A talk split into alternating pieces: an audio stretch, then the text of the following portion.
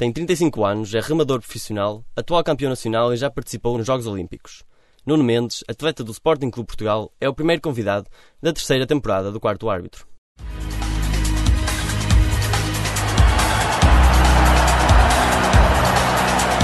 Quarto Árbitro.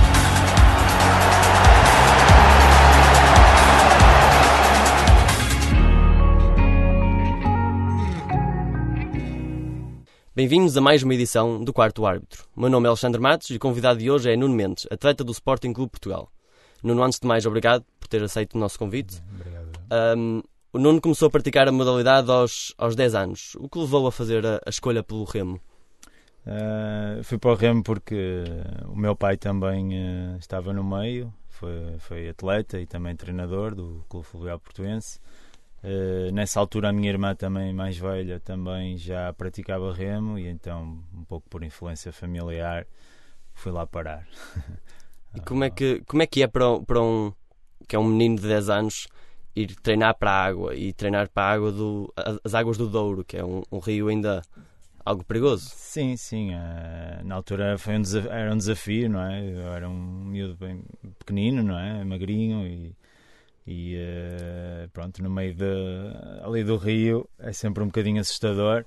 Acho que agora, nos tempos atuais, torna-se um bocadinho mais complicado com os barcos turísticos. Na altura não era tanto. Mas de qualquer forma, sim, é sempre um, um bocado assustador estar ali no meio da água. E, e na altura eu também uh, não sabia ainda nadar muito bem. Eu fui, pronto, depois desenvolvi um bocadinho a, a, minha técnica de natação com os meus colegas do remo, porque felizmente o Fluvial, o clube que eu comecei a remar, uh, tem uh, também as piscinas, tem natação, e então consegui utilizar as duas valências e e aprendi a nadar e depois, entretanto, aprendi a remar e, e ser melhor no remo que na natação. Como já disse, começou no, no Fluvial Portuense, foi o seu Sim. primeiro clube. Como é que foram esses primeiros anos de prática e, e, depois por onde é que continuou o seu percurso de formação e início de carreira? Sim, os meus primeiros 10 anos, ou seja, toda a minha formação foi feita no Fluvial Portuense, uh, desde iniciado, infantil, iniciado, juvenil, júnior e só depois na, no escalão sénior é que saí do clube. Mas esta formação, estes anos de formação foram, foram muito importantes para, para a minha carreira, não é? Porque uh, o clube sempre teve muitos, muitos atletas, atletas de referência e, e sempre foram referências para mim e sempre foram digamos que fasquias que eu que quis, queria atingir e, e exemplos que eu segui e depois também foi importante uh, o espírito que se vive dentro deste clube, como uma família. Criamos laços muito fortes entre uh, as pessoas que praticam o remo na, nessa altura. E uh, pronto, foi importante também. Acho que é, é um pilar importante para a continuidade no desporto de, de, destas camadas, nas camadas mais jovens. haver essa ligação ao clube, aos amigos. Uh, e, mas claro, pronto, depois entretanto fui começando a ter resultados, desde iniciado, juvenil, comecei a ser eh, chamado para a equipa nacional, uh, comecei a ter alguns resultados de, de relevo em júnior já, já participei em algumas provas internacionais pela equipa nacional. Pronto, depois uh, os objetivos começam a, a, cada vez ser mais altos, não é? Os sonhos, os sonhos estão sempre lá, não é? Os sonhos de, de, cada, de qualquer atleta, não é? principalmente nas modalidades como o remo, modalidades amadoras, têm sempre aquele objetivo de, de estar nos Jogos Olímpicos, né? aquele sonho. E esse sonho foi-se começando a, pronto, a, formar cada vez mais, ser mais concreto e, eh, e pronto. Depois trabalhei para isso. Já falou bastante do, do Fluvial, Sim. É, é o clube que teve mais, ligado mais tempo. Uh, ora bem, eu no Sport, depois eu em 2004 saí para o Sport Clube do Porto e estive no Sport Clube do Porto até 2012. Sim, tive mais tempo no, no Fluvial, apesar de depois no Sport Clube do Porto ter sido os anos, digamos, uh, os anos em, em, que eu trabalhei para realmente para concretizar este sonho de, de participar nos Jogos Olímpicos. Na altura mudei-me para o, para o Sport para me juntar também ao, ao meu companheiro que o Pedro Fraga com o qual nós uh, conseguimos atingir resultados de, de, bastante relevo para, para Portugal e para o Remo em, em específico. E, e, pronto, e aí é que realmente criámos uma equipa de sucesso que conseguimos atingir a qualificação para os jogos e depois mais à frente conseguimos um, um resultado bastante bom para, para o Remo Nacional falou da mudança de, para o Sport. Uh, foi maioritariamente para se unir, como já disse, com o Pedro, ou foi também porque sentiu que era um, um, clube que lhe dava melhores condições nessa altura da carreira? Eh, sim, pronto, os meus objetivos na altura, os meus, os meus objetivos pessoais e os objetivos do clube em que eu estava, Fluvial, estavam um bocadinho diferentes, não é? eram um bocadinho diferentes. Uh, a ideia no, no Fluvial, pronto, era se calhar fazer uma equipa e eu nessa altura pronto começava-me a destacar e admito que tive algum egoísmo e, e, queria treinar mais à parte não é treinar eu sentia que, que precisava de, dessa parte mais individual e de me destacar uh, e pronto entretanto pronto na altura o Pedro Fraga que era o era o atleta referência em Portugal era o melhor atleta e estava no clube mesmo ali ao lado. Apesar das condições do Sport Clube do Porto não, não, serem, não serem as melhores, porque na altura nós partilhávamos o mesmo barco individual, no, nem sequer tínhamos um, um treinador assumido, mas pronto, aquilo foi um bocado, ok, olha, é agora ou nunca, vou mudar e vou começar a treinar com os melhores, porque que é para, que é para onde eu quero ir, e pronto, e juntei-me ao Pedro, entretanto eu e o Pedro, no Sport é que fomos desenvolvendo uma equipa, à nossa volta, um treinador, um fisiologista, um fisioterapeuta, fomos um bocadinho atrás das coisas todas eu e ele, porque ambos temos a formação em desporto e tivemos essa sensibilidade de procurar as condições que, que nos eram favoráveis. E pronto, e felizmente conseguimos criar eh, mais ou menos um projeto que partiu de nós e que acabou por depois dar os frutos com a equipa toda que foi formada, não, não só connosco, mas uh, foram, houve muitas pessoas importantes, desde o fisiologista, treinador na água, fisioterapeuta que nos acompanhou, foram sempre pessoas que, que foram acrescentando valor e fizeram-nos chegar eh, onde chegamos.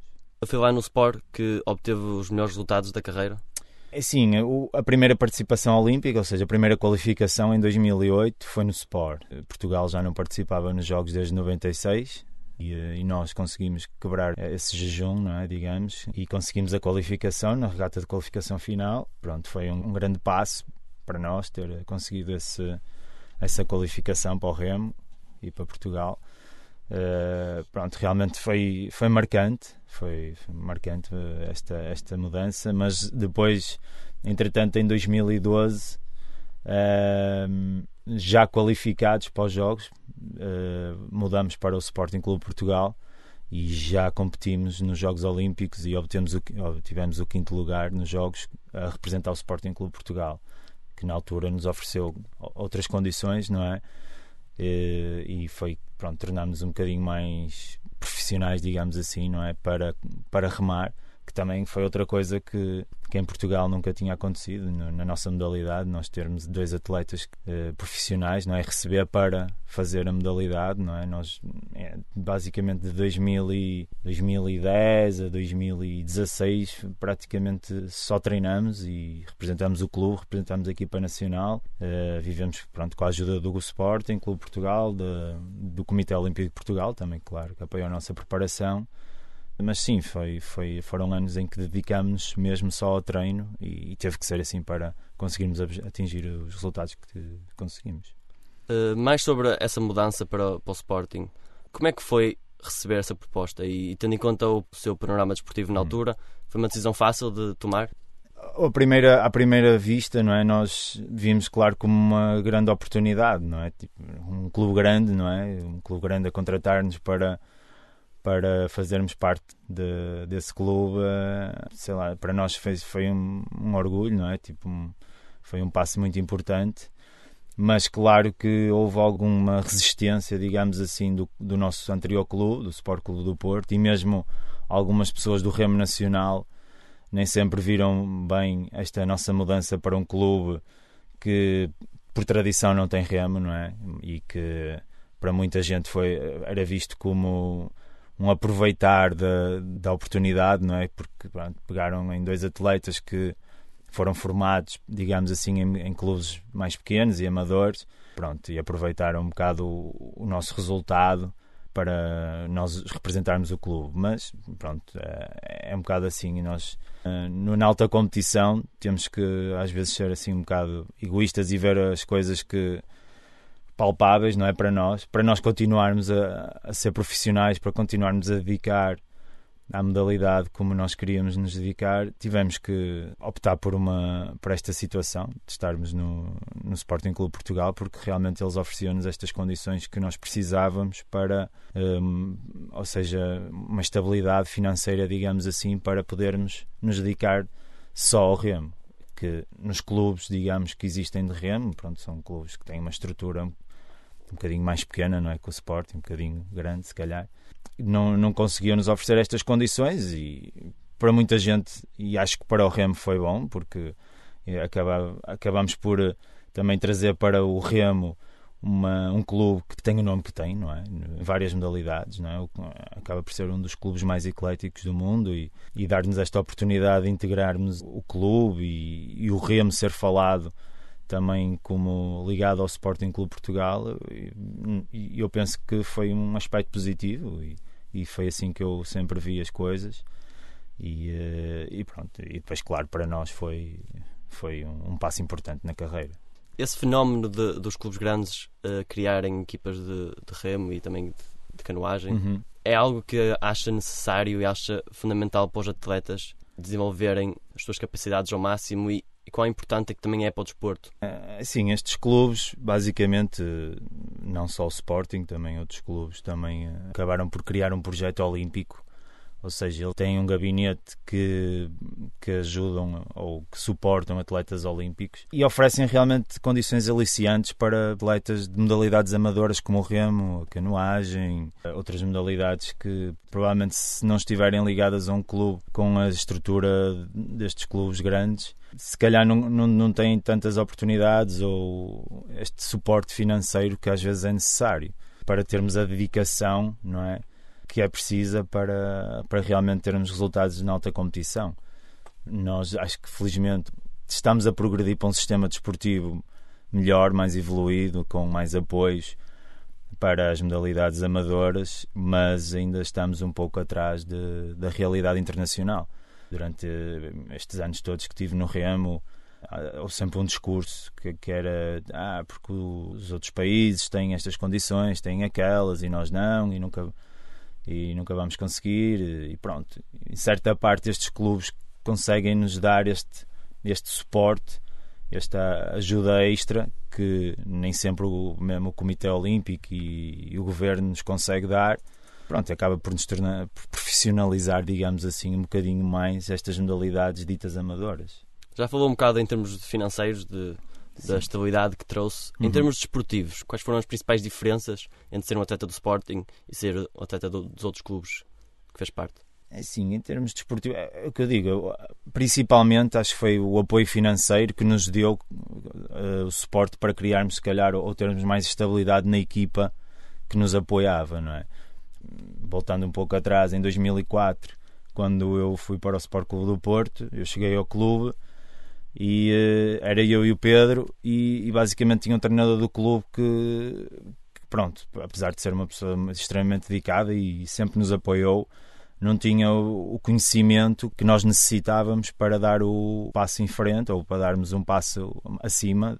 E, uh, e estes clubes acabam por, eh, para, para além de nos apoiar a nós, também apoiar uma estrutura, para além da estrutura que tem, não é? Porque dentro deste gabinete olímpico que falei, também existe um gabinete técnico, não é? Que nós podemos nos recorrer. Um, temos um fisioterapeuta diariamente, temos um nutricionista com quem falamos, um, um psicólogo, temos um médico, temos essas facilidades todas que num clube de remo normal não existe, não é? Eh, nós não temos um gabinete médico uh, eh, 24 horas para nós ou diariamente para nós, não é? Nós bom, temos que ir ao centro de medicina desportivo, temos que ir uh, procurar uh, se temos um, uma lesão, temos que procurar um fisioterapeuta, não temos um fisioterapeuta para nós. Pronto, e acaba por, por nos dar esse, esse suporte, não é? esta, esta estrutura e para além também de apoiar os profissionais também que trabalham connosco, porque pronto, eu comecei em 2004, que eu estava a dizer, uh, nós tivemos que ir atrás de um fisiologista, na altura falamos com o, o professor Eduardo Oliveira, que, que era nosso amigo e também foi uma pessoa do Remo, basicamente ele começou-nos a ajudar um bocadinho pela relação que temos, nunca foi uma... Nunca, nunca teve um retorno financeiro para o trabalho que, que, desenvolveu, não é? Nunca teve aquele reconhecimento que, que deveria ter, que, que, infelizmente nós não tínhamos capacidade para, para dar, mas pronto, e, e se calhar estes clubes acabam por ter essa dar-nos uma maior estrutura, esta almofada, digamos, para podermos trabalhar seriamente com estes profissionais e oferecermos o reconhecimento financeiro que eles merecem desportos que são essencialmente individuais, apesar de haver provas em conjunto, uhum. como é o caso do remo, eh, são, são incrivelmente exigentes em termos de treino e de preparação. Uh, Descreva-nos um bocadinho que é a rotina diária do, de um remador profissional. Pronto, recorrendo um bocado ao meu exemplo, nós, eh, assim, há uma parte do ano em que mais de início de preparação que realmente não fazemos treinos de, de duas vezes por dia Uh, fazemos, digamos que numa semana, se calhar começamos no início da época com 10 treinos semanais, mas depois, ao longo da época, vamos aumentando este volume e passamos para os treinos eh, duas vezes por dia ou bidiários, quase todos os dias. E praticamente acordamos de manhã, digamos um profissional, não é? Porque, para além, eu estou a falar do meu exemplo, mas eu sei que há muitos atletas trabalham de uma forma profissional, mas estudam ou trabalham e, e têm que alterar ou ajustar, digamos, os horários de treino para também a atividade profissional ou, ou atividade académica. Mas no meu caso, num dia ideal ou numa fase ideal da nossa carreira, nós basicamente acordávamos de manhã, fazíamos a primeira sessão de treino na água com o treinador. Uh, depois, eventualmente, podíamos fazer uma sessão com o fisioterapeuta de de treino de postural ou proprioceptivo, fazíamos uma série de exercícios para trabalharmos a nossa postura e darmos algum suporte à nossa parte muscular. Depois, entretanto, almoçávamos à tarde ou fazíamos tratamento se tivéssemos alguma queixa, alguma lesão, fazíamos tratamento com o fisioterapeuta eh, numa uma versão mais terapêutica e não tão de, de suporte ao, ao treino. E pronto, e o treino da tarde poderia ser ou o ginásio, ou com fazemos a parte de musculação, ou remergómetro, ou também voltávamos a fazer outra sessão na água, uh, numa fase mais específica. Uh, isso acontece, fazermos sessão de manhã de água, sessão à tarde de água, se calhar, provavelmente a sessão da manhã mais específica da, das capacidades que nós precisamos para a competição, à tarde uma parte mais técnica, depois temos sempre, claro, uma análise juntamente com o treinador que nos acompanha na água, digamos, o treinador mais técnico, que analisamos vídeos, analisamos a nossa técnica e conversamos, de, discutimos formas de, de melhorarmos e de, de, haver a coordenação. Neste caso, eu remava em, numa dupla com o, com o Pedro. Uh, tinha que haver essa, para além da componente técnica individual, tínhamos também a, a parte da coordenação Pois, ao mesmo tempo, também estávamos sempre em contacto com o nosso fisiologista, o Eduardo, que também nos ia adaptando as intensidades de treino. Podíamos ajustar, às vezes, treinos de uma semana para a outra, conforme nos fôssemos sentido ou necessitássemos, dependendo das nossas individualidades, das nossas características físicas. Temos que adaptar, não é? Porque, entretanto, remamos os dois no mesmo barco e depois, no fim, que interessa é estarmos maximizados, digamos assim, eh, os dois atletas, para conseguirmos os melhores resultados.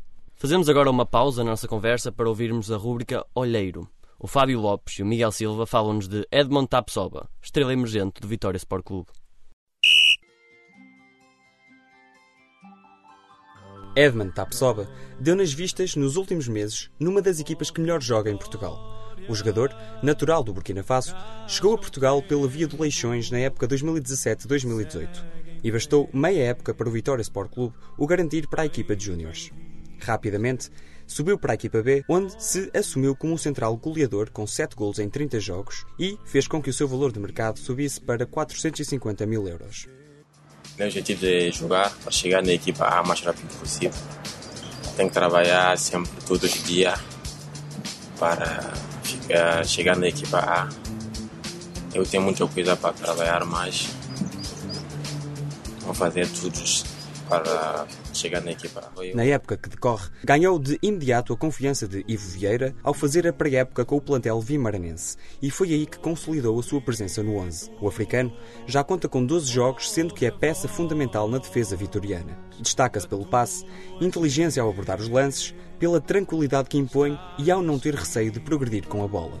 A sua estreia foi na qualificação para a Liga Europa, frente ao Jeunesse Esch e foi no segundo jogo, contra a equipa luxemburguesa, que marcou os seus dois primeiros golos pela equipa principal. Os adeptos acreditam, há palmas a compasso no estádio Alfonso Henriques, o Arte Boston já deu autorização, aí está Tapsoba, vai partir, pé direito, golo! É! É Guimarães!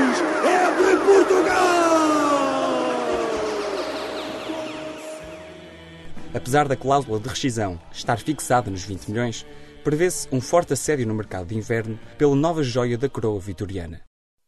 Estamos de volta à conversa com o Nuno Mendes. O Nuno acabou por sair da, da seleção em 2017 após a Taça do Mundo em uh, Lucerne. O que é que levou a essa saída?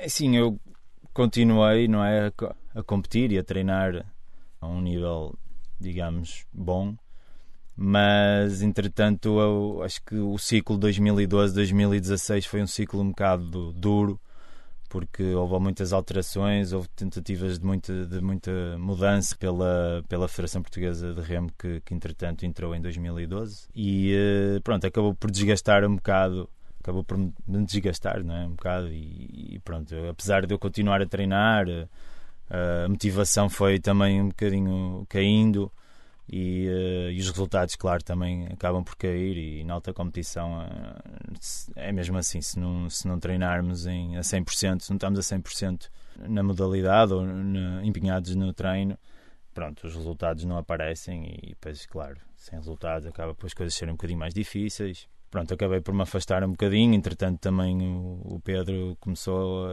entretanto, abraçou outro projeto. Pronto, apesar de me manter e um, continuo a fazer provas internacionais, continuo a representar o Sporting, continuo a, a ter um nível nacional, digamos que bom. O, pronto, os objetivos a nível de tentar uns Jogos Olímpicos ou de estar mesmo no alto rendimento acabam pronto, se desbater um bocadinho e e começo-me a focar a partir se calhar de 2017 noutros projetos que, que pronto que provavelmente ditarão mais o meu futuro do que propriamente a carreira desportiva que mais cedo ou mais tarde tem um, um término não é? Isso é mesmo assim. Não, não é possível manter um nível alto para sempre nós temos uma carreira digamos a carreira de atleta acaba por ter um um timing e pronto, depois de, de, do, dos resultados que tive até então, não é? até 2012, e, e sabendo o que é que tive que fazer para chegar lá, pareceu-me que a partir de 2017 as condições estavam uh, um bocadinho abaixo do que, do que, eu, do que para mim uh, seriam ideais para conseguir manter o nível e manter os bons resultados, e então acabei por começar-me a, a desligar, ou digamos, a não não estar tão direcionado para o alto rendimento ou uma perspectiva de Jogos Olímpicos. Sendo o Nuno alguém com, já com um currículo vasto no, no remo nacional e com um profundo conhecimento de como o desporto funciona no nosso país, que aspectos é que tentaria mudar? Bem, é, é, como eu disse, bem, eu, eu penso que, que, o sistema e a estrutura desportiva de, do nosso país está, está a mudar e eu acho que tem-se feito mudanças para, para essa melhoria, não é? Mas realmente penso que esta ajuda destes, destes clubes mais profissionais são sem dúvida uma, uma boa ajuda para as nossas modalidades, para as modalidades amadoras como o remo e, e a canoagem que já foi falado aqui mas sim, existem muitas outras coisas para melhorar a nossa cultura desportiva mesmo para que possamos, se calhar, ter um nível desportivo um bocadinho melhor. Eu penso que as coisas estão, estão diferentes, já estão diferentes. Nota-se, já, já se vê muitas pessoas a praticar desporto, já há mais envolvimento. Mesmo assim, poderíamos ter mais gente e estarmos mais próximos, se calhar, de, de outros países que, se calhar, não, se calhar até tendo menor população que o nosso, mas acaba por ter uh, resultados desportivos muito superiores ao nosso pronto, isso passa um bocado por, uh, por incutir se calhar uma, uma cultura desportiva desde, desde cedo, não é? Porque nós vemos, vemos se calhar exemplos de, de outros países em que têm resultados muito bons, em que o desporto está incluído nas escolas, acaba por ser um, digamos, uma disciplina, não é? Que faz parte do currículo escolar, tanto nas escolas mais básicas, de, até ao desporto académico, uh, universitário, pronto, que acaba por ser uma, uma a prática desportiva acaba por ser uma uma coisa fundamental, digamos assim, na, na formação de, das pessoas lá fora. E eu penso que em Portugal ainda não, não temos o desporto e a atividade física, ainda não tem esse patamar que, que, que tem noutros países. E eu penso que isso seria uma. Ao termos mais pessoas a praticar, mais pessoas com uma consciencialização do desporto e de, e de querer atingir mais bons resultados, acho que nos dá uma maior.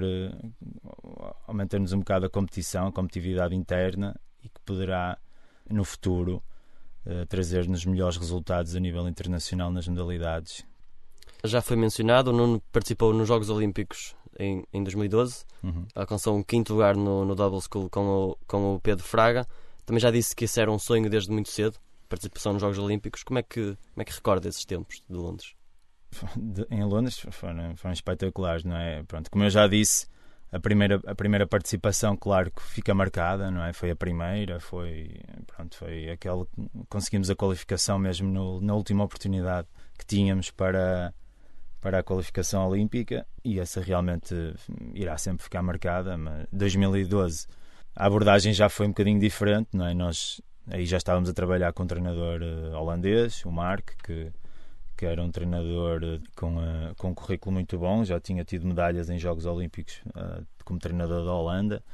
Pronto, e a nossa direção para 2012 já era não só participar, não é, mas era atingir um resultado. Principalmente o principal objetivo era entrar na final, e isso conseguimos. Uh, mas sempre fomos direcionados e sempre o nosso objetivo seria sempre alcançar uma, um resultado medalha ou próximo da medalha que pronto, para estar numa final não é? são seis barcos e, e tudo pode acontecer e, ainda por cima na nossa categoria de pesos ligeiros as diferenças são muito poucas e qualquer erro de uma de parte a parte de qualquer equipa os resultados podem se inverter rapidamente Uh, mas sim, 2012 foi um, um Jogos Olímpicos em que, que, a nossa postura foi completamente diferente de 2008, porque nós íamos de, focados em atingir um bom resultado, entrar na final, como eu disse, o prim, primeiro, primeiro objetivo. Pronto, e, e, as coisas foram, foram feitas. Pronto, o nosso principal objetivo era mesmo o resultado, não, não era aquele deslumbramento de, de estar nos Jogos Olímpicos. Não é, não é que, que em Pequim não eh, não tivéssemos o objetivo de ser uh, sempre melhores, não é? E, e acabamos por ser porque conseguimos uh, o oitavo lugar, que, que, é, que é finalista, e acabamos por ter o diploma olímpico e foi resultado também já de excelência e, e, e no, remo, no remo português nunca, nunca alcançado. Mas pronto, no, em, em, Londres realmente o, o foco foi mesmo o resultado e, e estar lá para, para conseguir um, resultado mesmo de excelência. E claro, foi, foi muito focado, foi muito, tudo muito direcionado para isso e tivemos mesmo para, antes, não é? Pré-prova, pré-competição, uh, ou seja, o nosso, a nossa postura é, era completamente concentrados para a prova, não é? No, ainda por cima, em Londres, nós estávamos numa aldeia olímpica que era só do remo e canoagem, porque era afastado da cidade, não estávamos na aldeia olímpica principal, pronto, que acabava por nos estarmos num ambiente um bocadinho mais isolado e não tão uh, com tantas distrações como como se estivéssemos na aldeia olímpica principal e como estivemos também em Pequim. Pronto, então essa fase pré-competição realmente estávamos muito focados, descansar, uh, sempre tudo muito direcionado para a competição e pronto, e realmente depois da competição aí aproveitámos, claro, o, o estar nos Jogos Olímpicos, a oportunidade, esta experiência olímpica e, e claro que fomos para a aldeia olímpica principal e convivemos com os atletas de outras modalidades do nosso país, de outros países. Vimos outras, outras competições, principalmente no Estádio Olímpico, de, do atletismo, de, do triatlo, fomos ver outras competições pronto, e aproveitar realmente esta experiência olímpica que é estar ali no meio do, da nata do desporto mundial, não é? Já disse que depois de 2012 a sua motivação desceu um bocado em certas alturas. Foi um bocado difícil ultrapassar a dita ressaca do, dos Jogos Olímpicos? Sim, sim, sim, sim, porque lá está, este, acaba por haver aqui uma, uma fase de, de, não aceitação, não é? De, porque, quer dizer, nós saímos de um bocado do topo, não é? De um, de um resultado de excelência e, e, e, pronto, e o objetivo era procurar mais, não é? E treinar para mais e pronto, e depois quando as coisas, ou quando a, a estrutura à nossa volta começa a alterar muito o fio condutor ou muitas coisas, começas a perceber que por este caminho vai ser difícil. Claro que há uma grande frustração, não é? Houve ali um período, claro, complicado. Eu não digo pós-carreira, não é? Se calhar o pós-carreira está a ser mais agora, ou vai ser mais agora daqui para a frente, mas, mas é um bocado difícil às vezes aceitar eh, as coisas não estarem a correr tão bem, ou não termos tanta performance, ou os resultados não aparecer quando se calhar dois anos antes ou três anos antes as coisas estavam a progredir num sentido positivo e quando começas a ver as coisas a não evoluir e às vezes até ou até mesmo a, termos uma progressão negativa uh, não é fácil isso não é fácil e, e pois claro que, que, também as pessoas à nossa volta é que às vezes pagam um bocado isso e se apercebem mais da, desse estado de, de frustração e de revolta de não conseguirmos estar no, no nível que queremos e que já estivemos. Mas sim, não é, não é uma fase fácil e claro que, passei por essa fase, olho para trás e realmente foram tempos que foram complicados. Portugal tem feito um, um, caminho notório nos desportos náuticos, tem centros de alto rendimento, atletas medalhados, sobretudo na canoagem, uhum. que num espaço de cerca de 10 anos se transformou numa modalidade da qual esperamos sempre grandes resultados e sempre medalhas. Uh, no caso do remo, o que é que falta para chegar mais frequentemente aos pódios ao mais alto nível? Sim, eu acho que as condições estão lá, não é? Como disseste, uh, nós realmente houve um, houve um grande investimento por parte governamental em centros de treino. Nós neste momento temos um, uma pista de remo que foi feita já em 2002, mas entretanto foi finalizada em 2010 e, e é uma pista de remo de, de topo, uh, classe A, como são denominadas no, no remo eh, ou seja, é possível organizar uns Jogos Olímpicos naquela pista porque tem as condições. Ou seja, nesse aspecto nós temos, temos boas condições. Entretanto, planos de água também temos dos melhores, ou seja, não é por falta de condições, de condições uh, estruturais, não é? Porque temos um, temos um centro de treino também no Pocinho, que foi feito para o Remo. Temos imensos uh, centros e, ou, ou, hotéis, digamos, com planos de água ótimos, que há equipas de, de referência internacional do Remo que procuram o nosso país para as participações, para as preparações eh, no sul de Portugal, de, de norte a sul, digamos assim. Tem vários, vários centros de ou planos de água que são procurados. Eh, agora, pronto, em relação aos resultados, eu acho que é preciso ser criado um sistema uh, credível e que, que, seja mantido, digamos assim, porque eu olho para a canoagem realmente e o ponto de viragem, se calhar eles, para já, tiveram um presidente que, que soube, soube gerir bem esta situação de alta competição e fez apostas certas. Fez apostas no, na competência, puseram, puseram um treinador internacional a viver cá, a, estar com os, com os, atletas todos os dias, provavelmente a, a, formar os nossos treinadores. Que temos que admitir que, que neste momento ainda, ainda não temos, se calhar, conhecimento temos muito conhecimento, nós temos eh, em Portugal temos acesso, obviamente, a, a todos os o que se sabe do remo, digamos assim, mas depois falta provavelmente mais competência na, na parte da, da, da gestão de, de, dos atletas, de, seja, a transmissão de, dos conhecimentos, para que porque eu acredito que em Portugal nós tínhamos valor para termos resultados melhores. Eu acredito que, que temos não é que, ah, Portugal não, nós somos muito baixinhos, somos assim, somos assados. Não, eu acho que, que nós temos, que temos realmente valores. Temos pouca competição, sim, isso aí é uma coisa que realmente não, não existe. não temos um grande volume de atletas e não temos uma grande competição em que, em que provavelmente faça crescer um bocadinho mais a modalidade. E isso aí já, já entra um bocadinho na, nos clubes, aí é, é, trabalho dos clubes, se calhar angariar mais pessoas, ter mais, mais gente, mais condições. Uh, realmente temos um ou dois clubes em Portugal que têm essas condições e têm uma, grande massa crítica de atletas, mas há, há, outros clubes que ainda não, não conseguem ter e não o têm.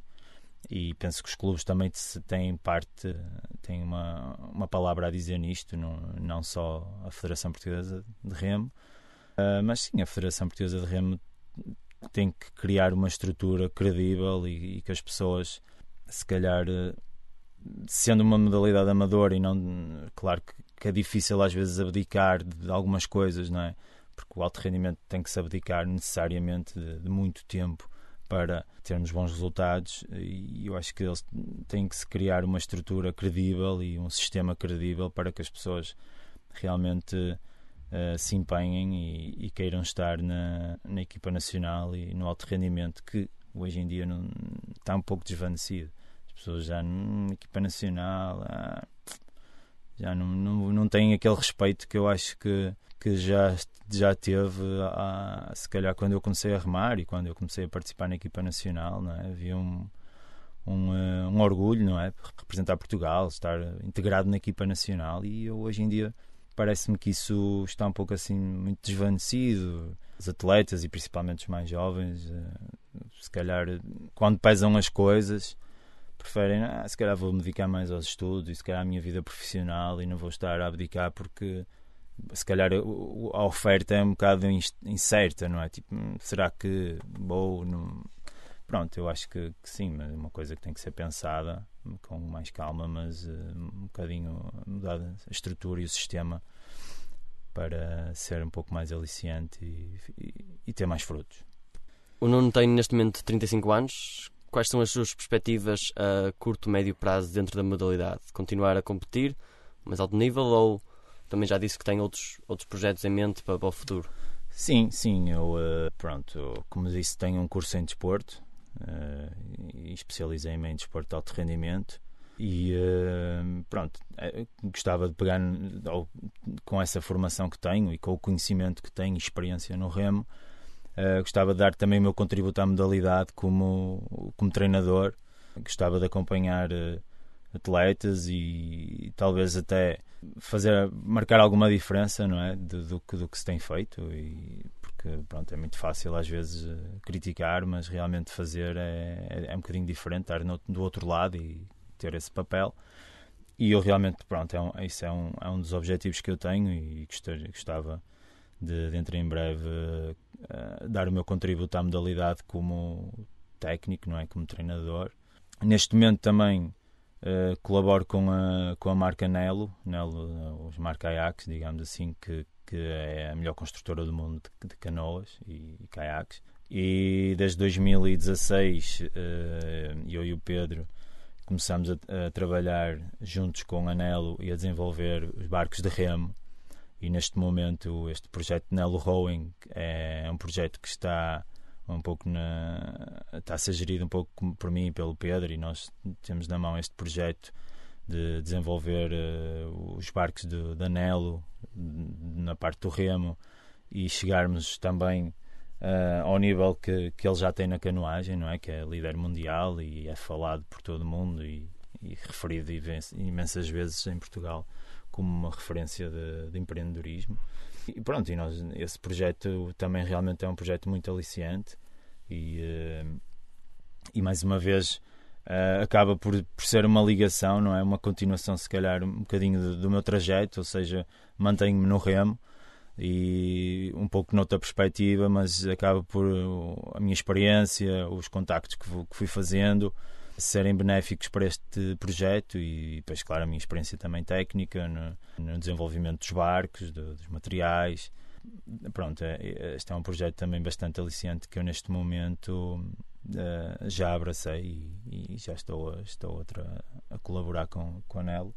Uh, e pronto, para já é, são, uh, são os objetivos que eu tenho. Sem que é assim uma, uma espécie de ligeira picardia entre os dois desportos, por isso termino só com, com, com a seguinte pergunta: uh, remo ou canoagem? A remo, sem dúvida. sem dúvida, mas Na- não me dou mal com, com nenhum- nenhuma pessoa da canoagem. Sim, existe um bocadinho essa, digamos, essas diferenças entre as modalidades e algumas brincadeiras, mas hoje em dia, como trabalho com, eh, diariamente com pessoas ligadas à canoagem, não, eh, dou-me muito bem com toda a gente, e, e- mas sem dúvida a minha modalidade, que é o remo. Nuno, foi um, foi um prazer recebê-lo no quarto árbitro. Em nome de toda a equipa, desejo-lhe as, as maiores felicidades para o futuro. Um agradecimento também eh, ao João Brandão, que esteve em cuidados técnicos. É o ponto final desta edição. Não nos deixes de acompanhar em jornalismo.net. E já sabes, não fiques fora de jogo.